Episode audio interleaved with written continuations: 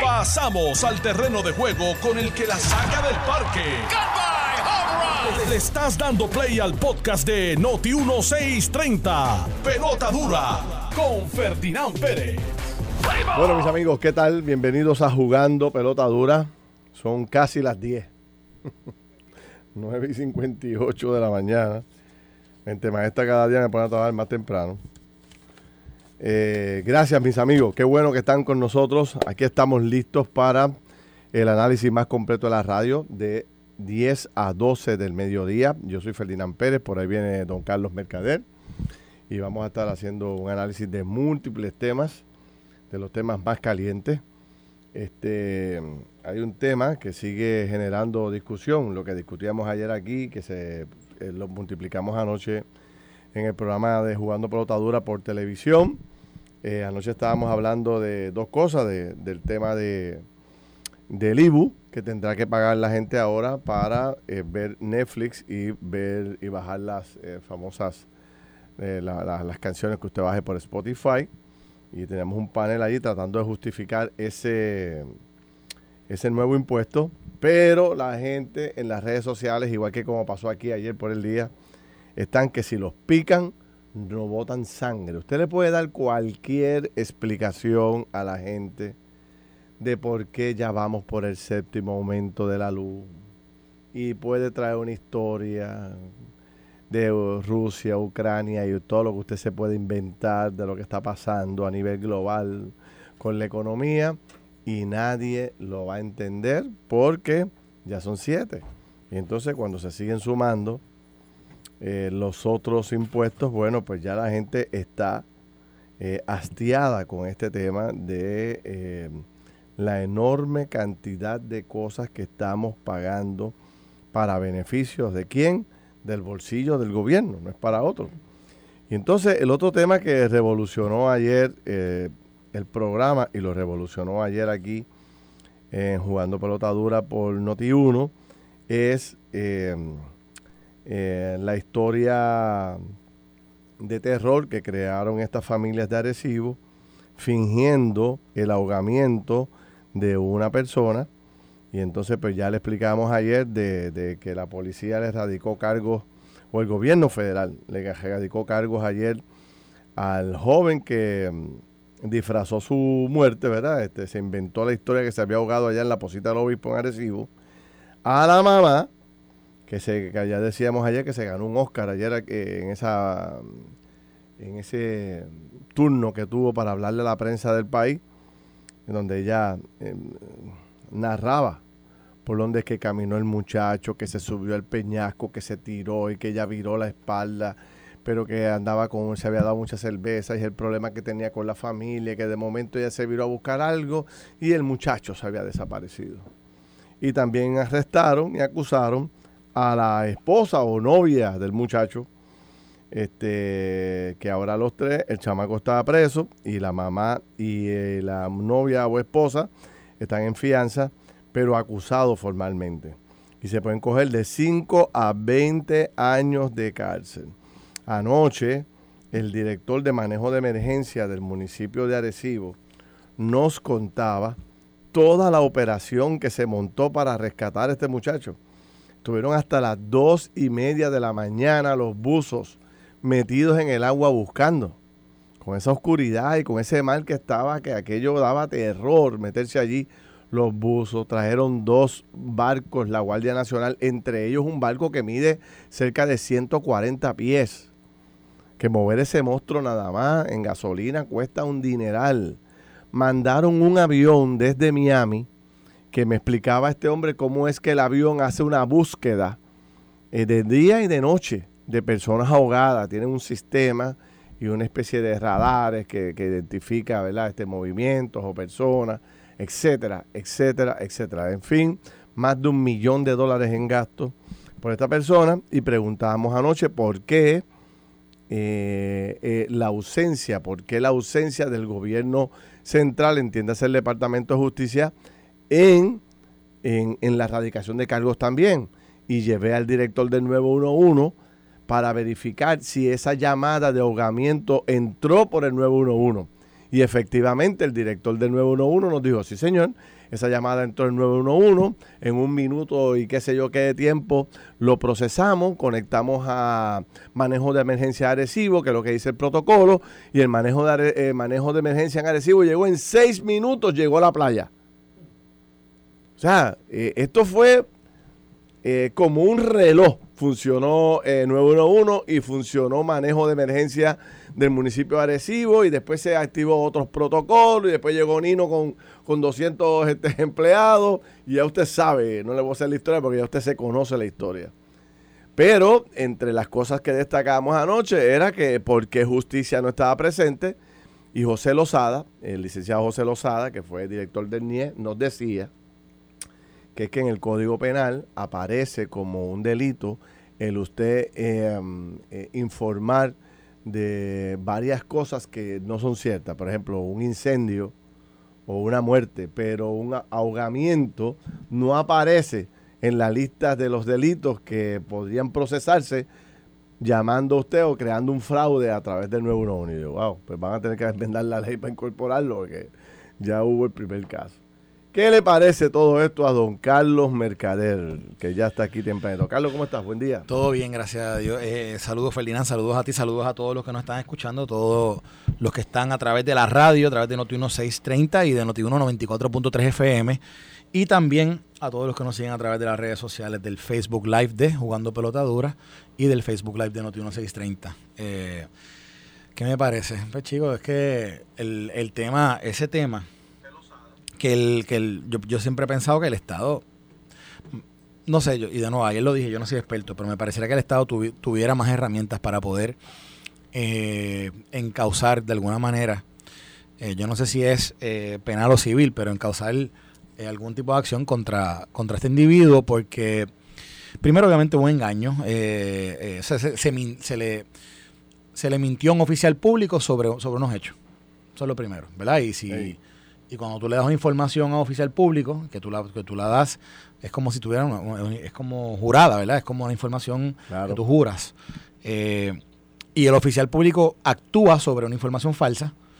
Eh, y entonces incurre en tiempo que, para el Estado son recursos, tiempo personal, eh, como tú decías, ¿verdad? Todo lo que, todo lo que, todo lo que se inició, toda esa operación de rescate que se inició, eh, tuvo un costo altísimo para el Estado, para el Estado, para tanto para el gobierno estatal y las autoridades federales que se inmiscuyeron, que estaba también estaban los, si no entiendo, estaba el Border Patrol y estaban este eh, creo que también estuvo hubo otra agencia federal que creo que era CBP y no me acuerdo cuál era la otra. Pero el, el tema es que hubo, que hubo, se incurrió en, en gastos del erario público para ir a rescatar a una persona que realmente no estaba no estaba este, eh, allí, que realmente no había, no había eh, vivido lo que se le había dicho a las autoridades. Y, de nuevo, yo creo que el Estado, ante esa situación, yo creo que debe tener recursos para y debe tener formas de interpelar a esta familia, particularmente al individuo, porque el individuo es, el, es la mente maestra detrás de todo esto. No es la mente maestra nuestra de aquí en Notiuno, sino es la mente maestra, ¿verdad? Que, que eh, ideó toda esta treta contra el gobierno y que me parece que, de nuevo es como un fraude al gobierno. Eh, y de nuevo, yo creo que el gobierno de alguna manera tuvo que haber hecho algún tipo de gestión.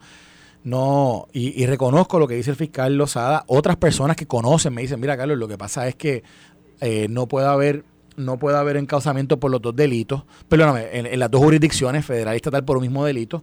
Eh, o sea, hay, hay, diferentes teorías legales de por qué el Estado no lo hace, pero yo, yo digo, ahí puede haber un procesamiento penal, puede haber un procesamiento civil de, de, restitución de, de fondos, de, de, no sé, ahí, ahí yo estoy seguro que, mis colegas abogados, eh, teorías pueden haber de cómo es que se pudo haber encausado eh, algo contra este individuo, principalmente porque yo creo que, fíjate lo que del otro día, voy a hacer un paralelo, esto es algo bien raro, pero voy a hacer un paralelo con lo que pasó en la sentencia de Eduardo Cintrón, en el alcalde de Guayama. ¿Tú recuerdas cuando, cuando él trató ¿verdad? De, que, de que le diera una, sentencia suspendida? ¿Te acuerdas lo que dijo la juez en ese caso? Que dijo, mira, tiene, el mensaje tiene que llegar a la gente como tú, que delinque como tú, que, que, que, cometen este tipo de acción eh, delictiva y, y, no puedo darte una sentencia suspendida porque entonces el mensaje allá afuera no, no, no tendría eh, resonancia. Por, por esto es que tengo que darte los treinta y pico de meses o los 30 meses que le dieron. Pues, un paralelo aquí es uno no, uno que uno hace con algo como esto, ah, pero pues lo deja pasar y ya. Entonces uno tiene que dar un mensaje, porque de nuevo, uno, uno no puede permitir que esto se convierta de momento en eh, una acción que ah, venga otra persona y diga, bueno, pues yo también lo voy a hacer porque, pues, total, no va a pasar nada. El Estado no va a ir contra mí. Y en ese sentido yo creo que el Estado sí debió haber, eh, o debe todavía en el análisis completo, ¿verdad? De todas las circunstancias que, que envuelven este caso, posiblemente debería tomar algún tipo de acción y de medida, ¿verdad? Según el ordenamiento así lo, lo, lo, lo, provea, deberían hacerlo. Mira, ayer eh, dos cosas eh, sobre ese mismo tema para pasar a entrevistar al director del 911, que quiero hablar con él porque ayer me dio otros datos de la enorme cantidad de llamadas que se siguen recibiendo allí, llamadas fatulas, pero este, dos cosas. Por ejemplo, la mamá, ¿verdad? Que hace, que yo puse anoche toda la parte donde ella pues aparece llorando y reclamando la, ¿verdad? Este, que le consigan el cuerpo. Ella decía, tráiganme el cuerpo, este, ya sea si él está vivo o muerto, pero tráiganme el cuerpo, decía ella, ¿verdad? Eh, y entonces surge el ay bendito. Y alguna gente me escribió anoche en el Facebook diciéndome, ay bendito, pero sabe Dios, esa viejita, tú sabes aquello y lo otro. Pero dicen los, eh, los investigadores federales en la acusación de que mientras ella hacía ese reclamo, habían mensajes de textos y llamadas entre ella, la esposa del tipo y el tipo. O sea, ella estaba haciendo un novelón. Por eso, pues, ah, para lo que voy. Y el Estado, cuando tú lees el comunicado de prensa que tú y yo leímos aquí ayer de la fiscal de Arecibo que vio el caso, el Estado dice y reconoce como si fuera cierto que al momento de hacer el reporte al 911, supuestamente la mamá no sabía que esto era una mentira del hijo. Y por eso ellos entienden que cuando ella habló con 911 no estaba mintiendo. Pero sin embargo, la acusación federal dice lo contrario. Pues mira, te voy a decir más. Anoche, hablando con el director de manejo de emergencia de Arecibo, nos decía que ellos empezaron a encontrar. Yo le pregunto, ¿cómo, cómo ustedes no se dieron cuenta que es una mentira? Y él, nos dice, no, no, ya nosotros empezamos a ver las contradicciones en las versiones de la señora. No, que el hombre caminó por aquí. Ah, no, no, por ahí no, caminó por acá. No, no, no, que subió por aquí. No, no, que subió por allá. Que se andaba con una cerveza, que si no andaba con una cerveza. Que si yo lo vi, que si yo lo vi, desde aquí, desde este punto de vista, que se trepó aquella piedra. Y entonces decía, me decía esta persona que desde donde ella dice que vio a la persona no había forma de verlo, porque estaba bastante distante. O sea, y que si llevaba una cerveza, o sea, empezaron a haber contradicciones. Y me dicen que el expediente de los tres no es el más eh, favorable en la zona de Arecibo. E inmediatamente ellos levantaron bandera, cuidado, que aquí puede haber. Y me dice, perdóname, y me dice que cuando le notifican a la policía, la policía empieza a investigar y llega hasta la residencia del, muchacho, pero no entran, se quedan afuera vigilando. Pero Nino levantó sus picas, me dice aquí eh, eh, eh, Yolanda Vélez me está escuchando y Yolanda me, me, señala que aparentemente que Nino, ¿verdad? Cuando, cuando comienza, ayer escuchamos a Nino hablar aquí, cuando llegó allí. Y Nino nos dijo que, digo, dijo en aquel momento que llegó allí preocupado porque había visto a la madre hablar en televisión. ¿Te acuerdas? Pero dice también que cuando comienzan a colaborar con las diferentes agencias, y by the way, que me comentan aquí, empiezan a darse que, cuenta. Que fue el Coast Guard, Coast Guard que ahí fue que llevó un avión de Miami. Pues me dice, pues, okay, pues me dice que, el, que cuando a Nino dice, ojo, esto aquí hay algo raro, algo está fishy aquí, algo no huele bien. Y, y entonces comienzan entre las diferentes personas que tienen experiencia en esto. Vamos, aquí no estamos hablando de personas que, no han participado en rescates, deben tener en su historial eh, miles de casos de esto, eh, en, en verdad, si cuenta la experiencia de todos los que estaban allí, comienzan a ver eh, lagunas en el los testimonios y en, la, y en lo que estaba contando la familia, y ahí es que entonces pasa eso. Parece. Bueno, pues hasta ahí todo lo, relacionado a esta historia, que ya las personas que estaban tratando de auxiliar a la familia y conseguir a la persona que se supuestamente se intentó suicidar ahogándose en el mar, pues empezaron a ver las contradicciones y ahí rápido los guardias se dieron cuenta de que el hombre estaba entrando y saliendo y lo arrestaron. O sea, ahí es que surge toda esta cosa. Pero ayer, hablando con el director de del área de eh, el 911, este, mm, el señor Manuel González, volvimos a descubrir, yo pensé que esa práctica ya había, se había reducido, pero siguen eh, miles de personas llamando mensualmente para inventarse historias. Don Manuel está con nosotros. Manuel González, director del 911. ¿Me escucha? Sí, así aquí estoy. Buenos días, Ferdinand. Buen día, buen día. Tengo aquí a, don Carlos Mercader también. Don Manuel, le pregunto. Le pregunto, anoche yo le pregunté, ¿cuántas llamadas recibe el 911 eh, mensualmente hablando? Mira, eh, nosotros recibimos diariamente. Diariamente. Eh, entre cuatro mil y pico y cinco mil llamadas diarias. Diarias. Diarias, cuatro mil a cinco mil, ¿ok?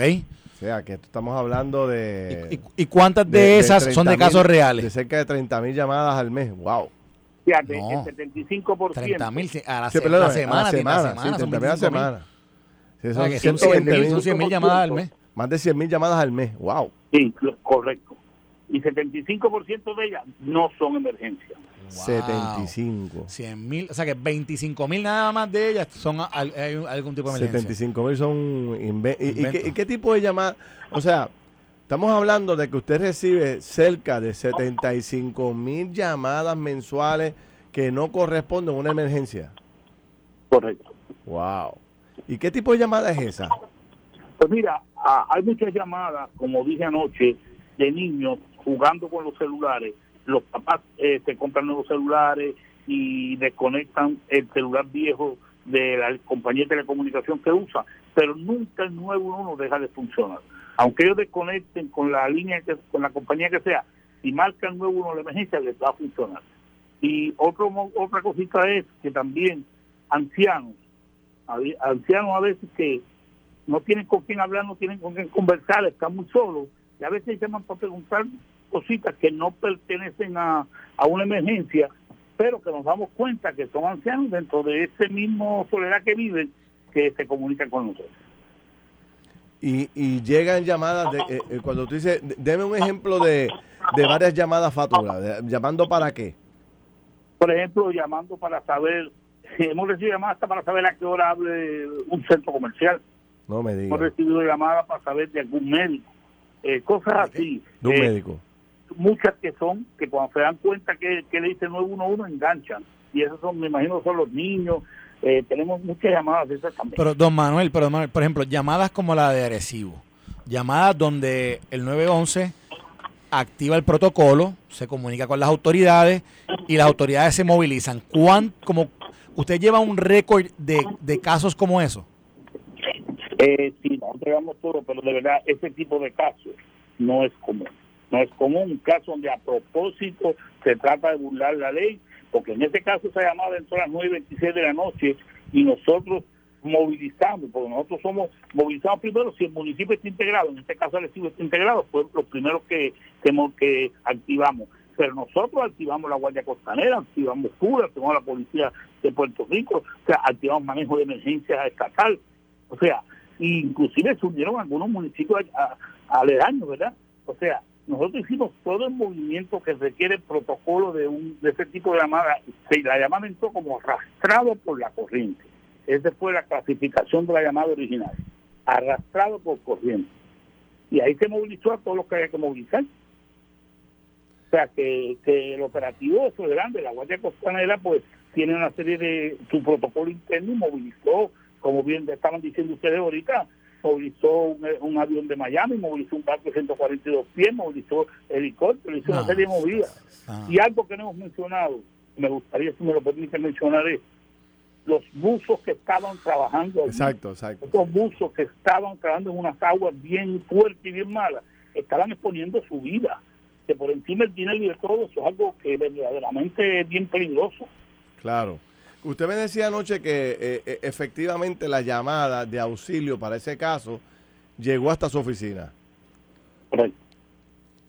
La primera llamada que entra, entra el 911. Eh, eh, eso es normal, la, casi todas las llamadas de emergencia en Puerto Rico entran y se canalizan a través del 911. Y esa llamada, pues así fue.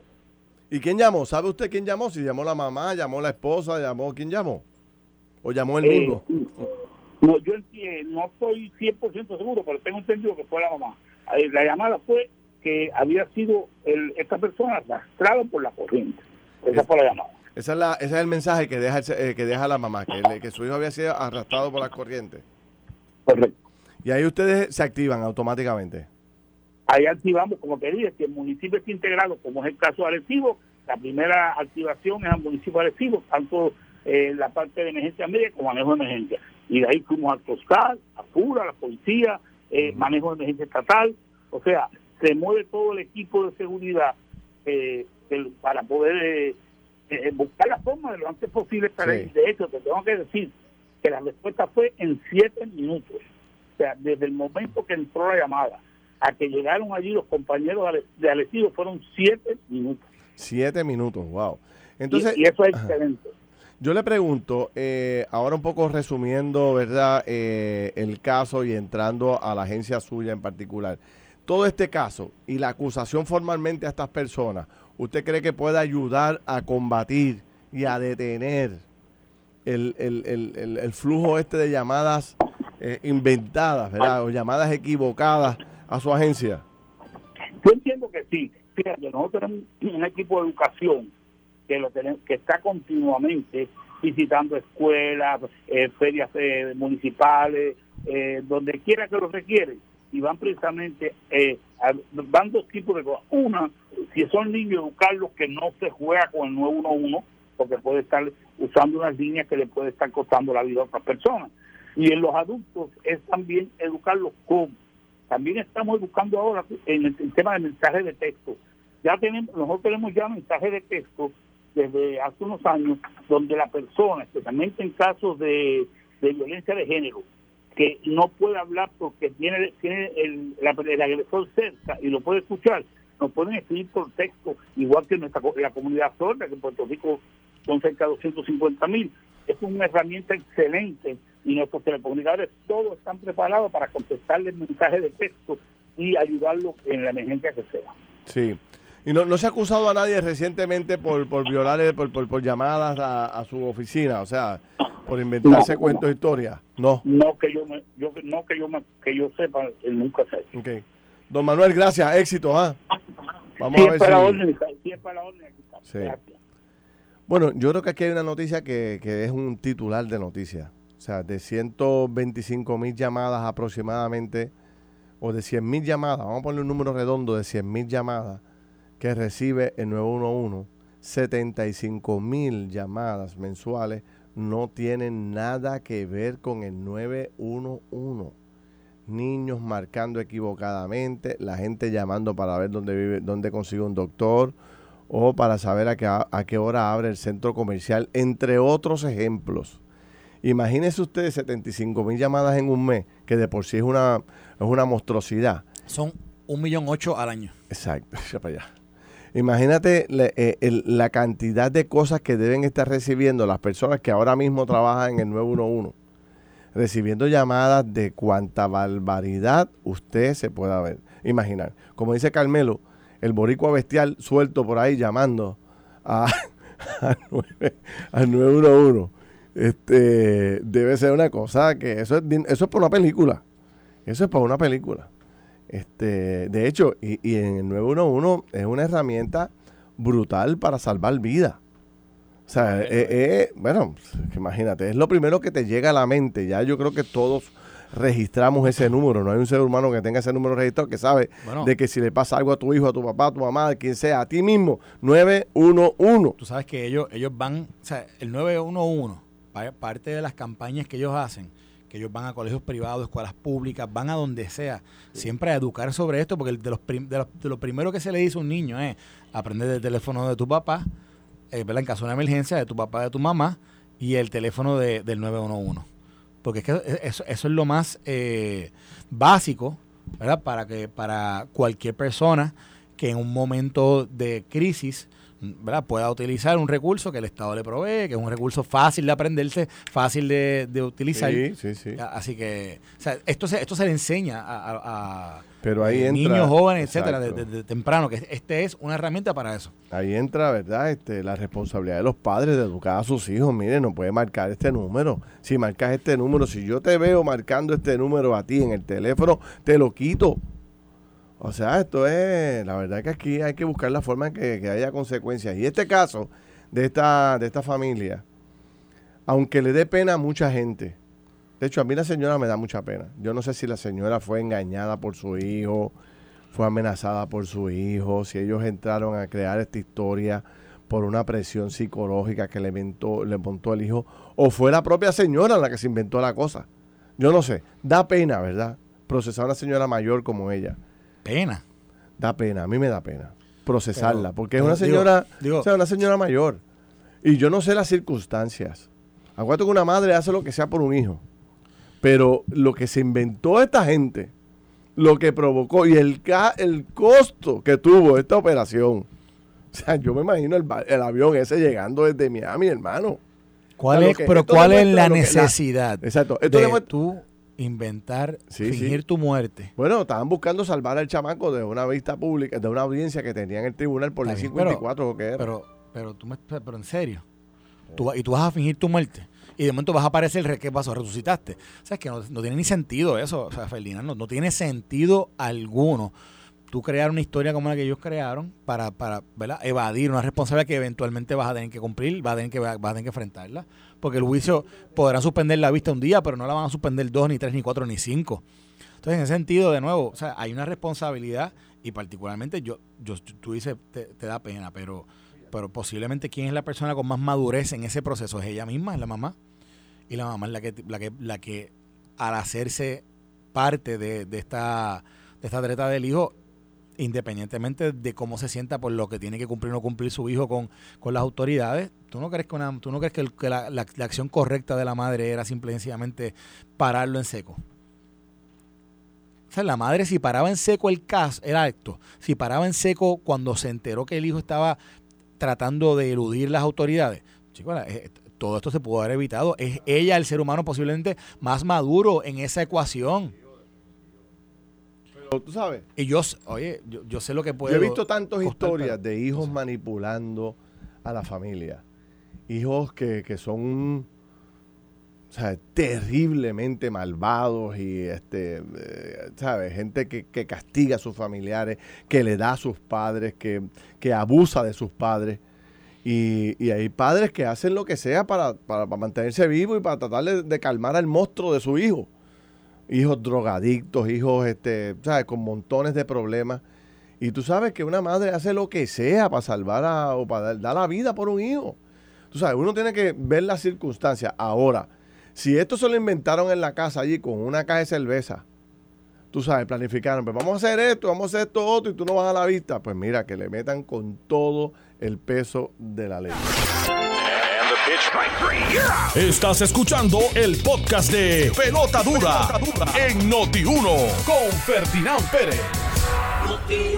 Bueno, regresamos amigos aquí a Jugando Pelota Dura. Son las 10 y 30 de la mañana. Yo soy Ferdinand Pérez. Aquí está Carlos Mercader. Estamos conversando sobre múltiples temas. Este tema genera pasión. Por ejemplo, me escribe una buena amiga. Este tema de, del invento de del ahogamiento de la persona allá en Arecibo, que ayer lo discutimos aquí en radio. Pero leyendo algunos comentarios, me escribe una amiga mía y de Carlos también.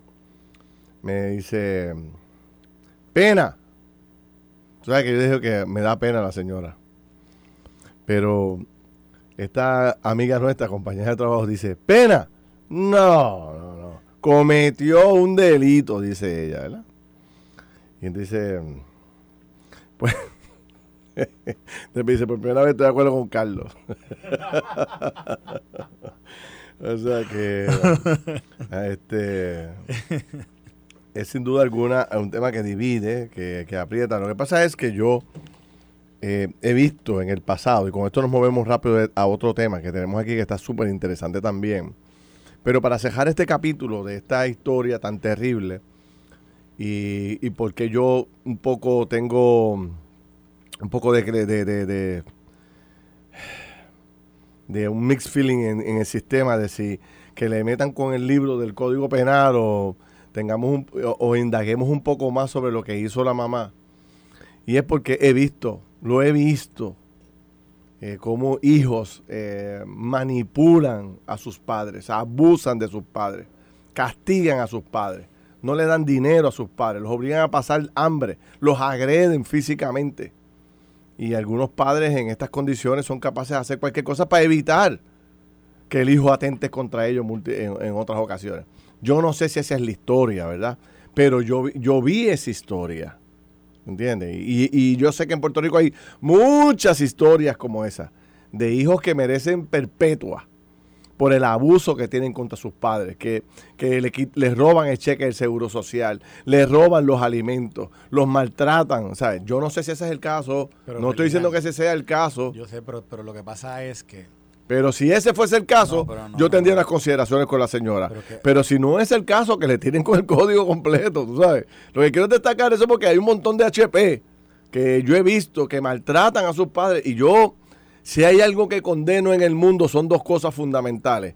El abuso contra los niños y el abuso contra los viejos. Yo ahí no tengo contemplaciones, que le metan perpetua que los cuelguen en, el, en, la plaza pública del pueblo. Pero, pero, pero, este pero yo no sé, estoy diciendo que no que sé. Pero una, podría ser. Una historia de pena que no existe. No, pero oye, pero es que no sabemos. Ah, pero, ah bueno, pero imagínate no tú, si vas a aplicar esa vara para todos los análisis me... que hacemos. no, no, no, vamos a no, no, no, es sobre esta viejita. Vamos a hacer todo. No, estoy hablando de esta viejita en particular y lo que quiero es, no estoy diciendo que ese sea el caso, lo que estoy diciendo es, coño, vamos a investigar que no vaya a ser que la señora sea una víctima de este hijo a la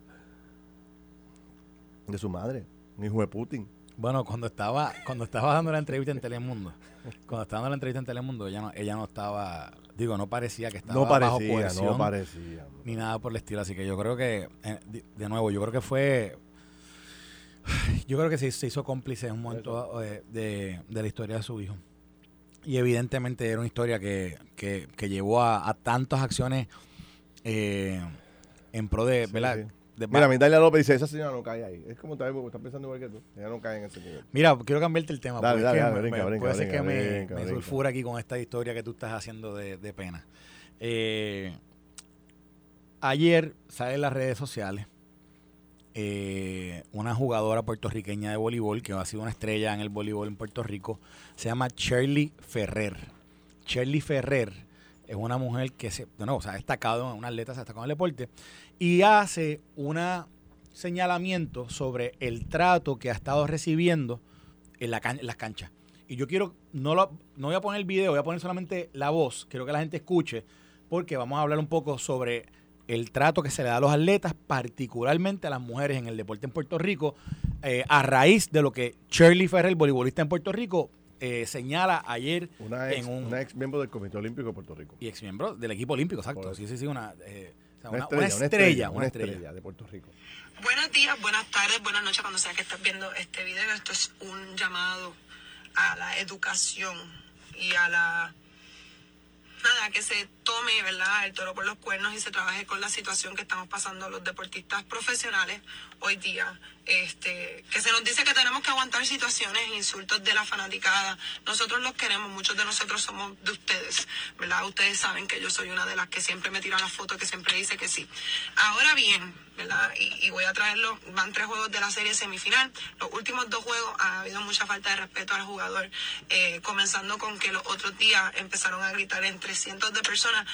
Eh, Charlie, Mona, mira, usted grítame lo que sea, pero sabes qué? que en cualquier liga eso es una es un comentario racista y discriminatorio. Y en el tercer partido también comenzaron a decirle cosas denigrantes y, e inclusive a uno este discriminatorios y racistas.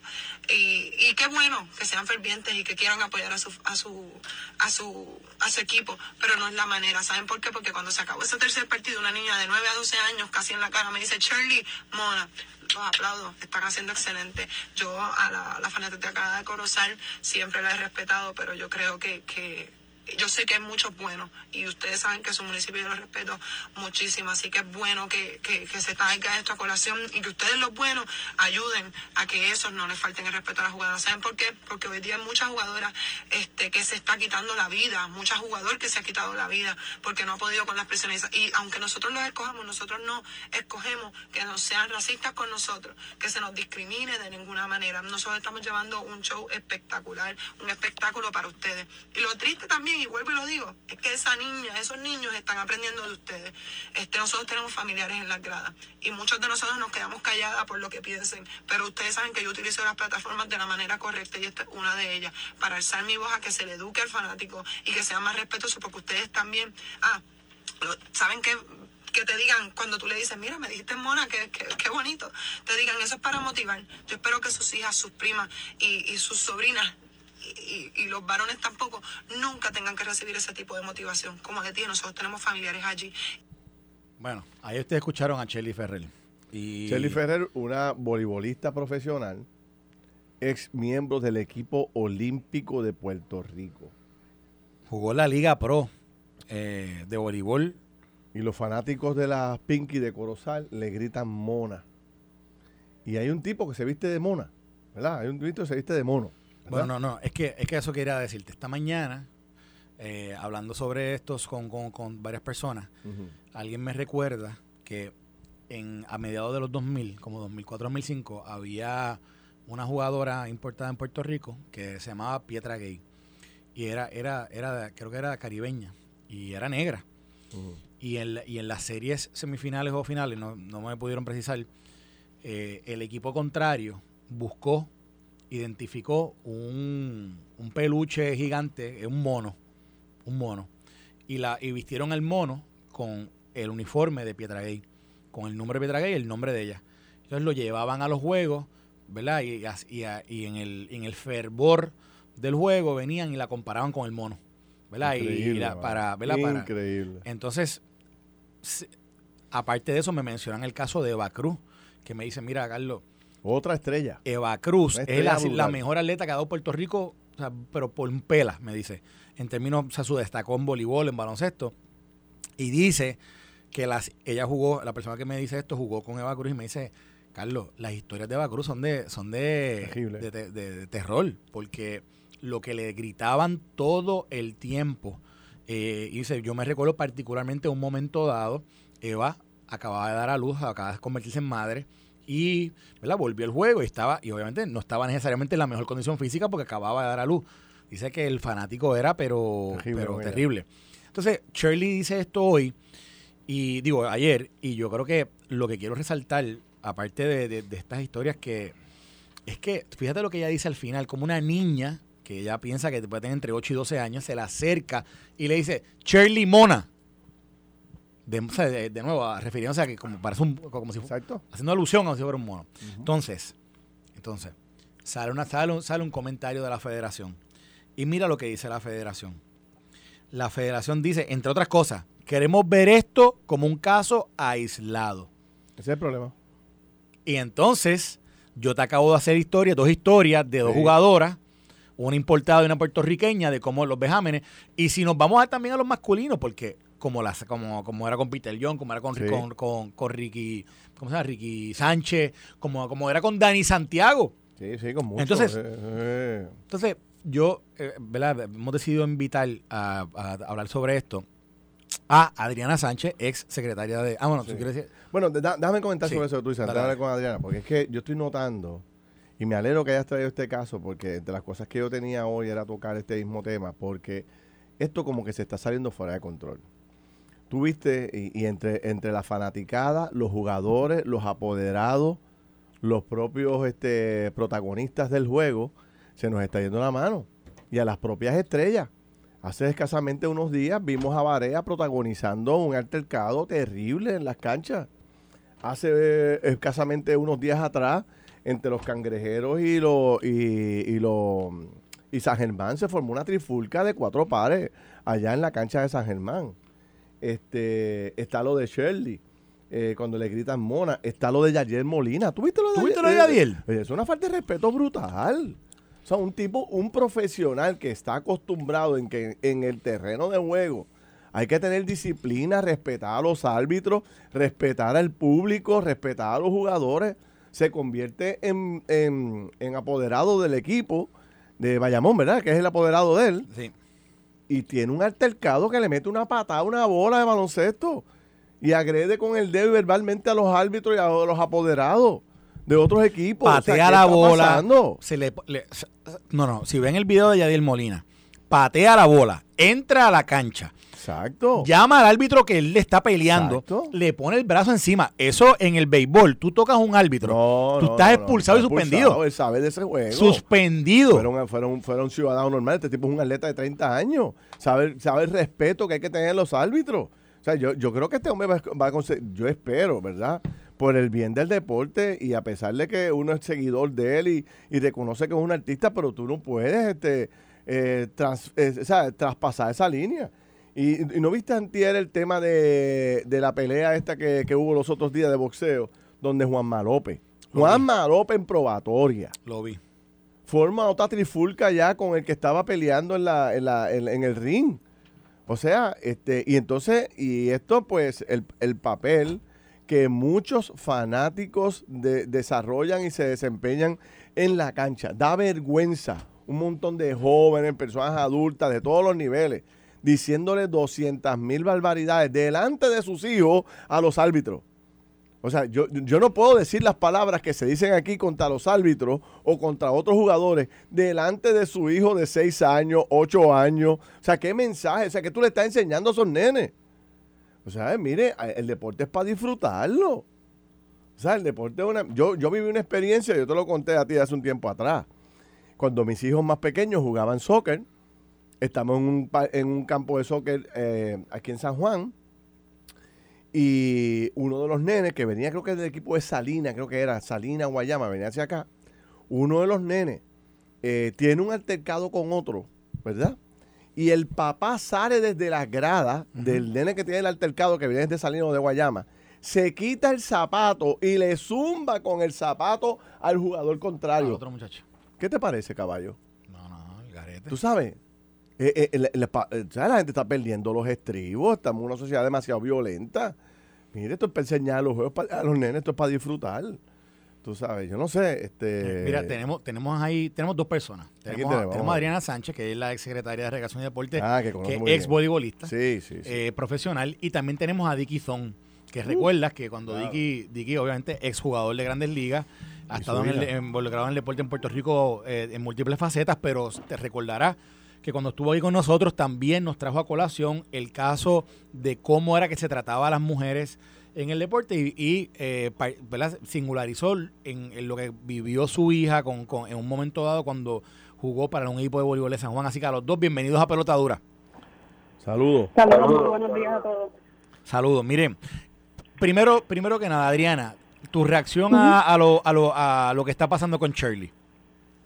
Es horrible, la realidad es que en lo que ustedes estaban explicando ahora mismo, yo creo que resume lo que nosotros hemos visto últimamente en las canchas de Puerto Rico.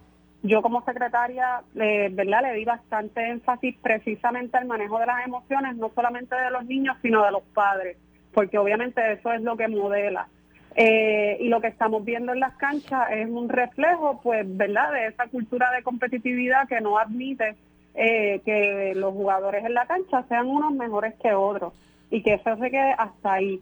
Eh, lamentablemente en Puerto Rico no se trabaja este tema de la manera, eh, con la seriedad tal vez que se trabaja en otras jurisdicciones, particularmente en Latinoamérica y en Europa, donde la violencia en el deporte es bien grande y bien significativa, pero le ha tomado a los países que ocurran desgracias mayores, muertes, motines, eh, ¿verdad? fuegos por diferentes razones y que particularmente haya muertes de personas para entonces reaccionar a alguna situación que se da en el ambiente deportivo. Pero Adriana, tengo una pregunta, como atleta, porque yo sé como, como secretaria, pero como atleta, cuando tú, cuando tú jugabas eh, profesional, este tipo de insulto, este tipo de, de vejamen, o sea, ¿te afecta, te afecta emocionalmente? ¿Cómo, afecta?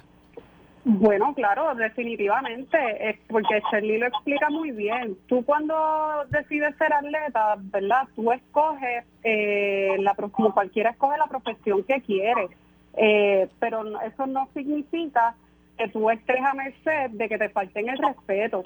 Y, y cuando tú estás en la situación de juego, esas cosas te, te desconcentran y te, te desenfocan. Eh, ¿Verdad? Además de que te hacen sentir mal, independientemente de que tú estés jugando mal, eso, pues, eso es superficial, como quien dice. Eh, pero la verdad es que ese tipo de comentarios llega a un momento en el que, sinceramente, afecta tu autoestima y afecta la manera en que tú te desempeñas. Y, que John Ramos lo dijo en muchas ocasiones, de todas las veces que a él lo, lo maltrataban. Y eso es una agresión, eso es una agresión. Si nosotros fuéramos al Código Penal ahora mismo, y buscamos la definición de agresión, cualquiera de esas expresiones continuas y en forma de patrón puede este, este, ¿verdad? cumplir con los requisitos de un delito.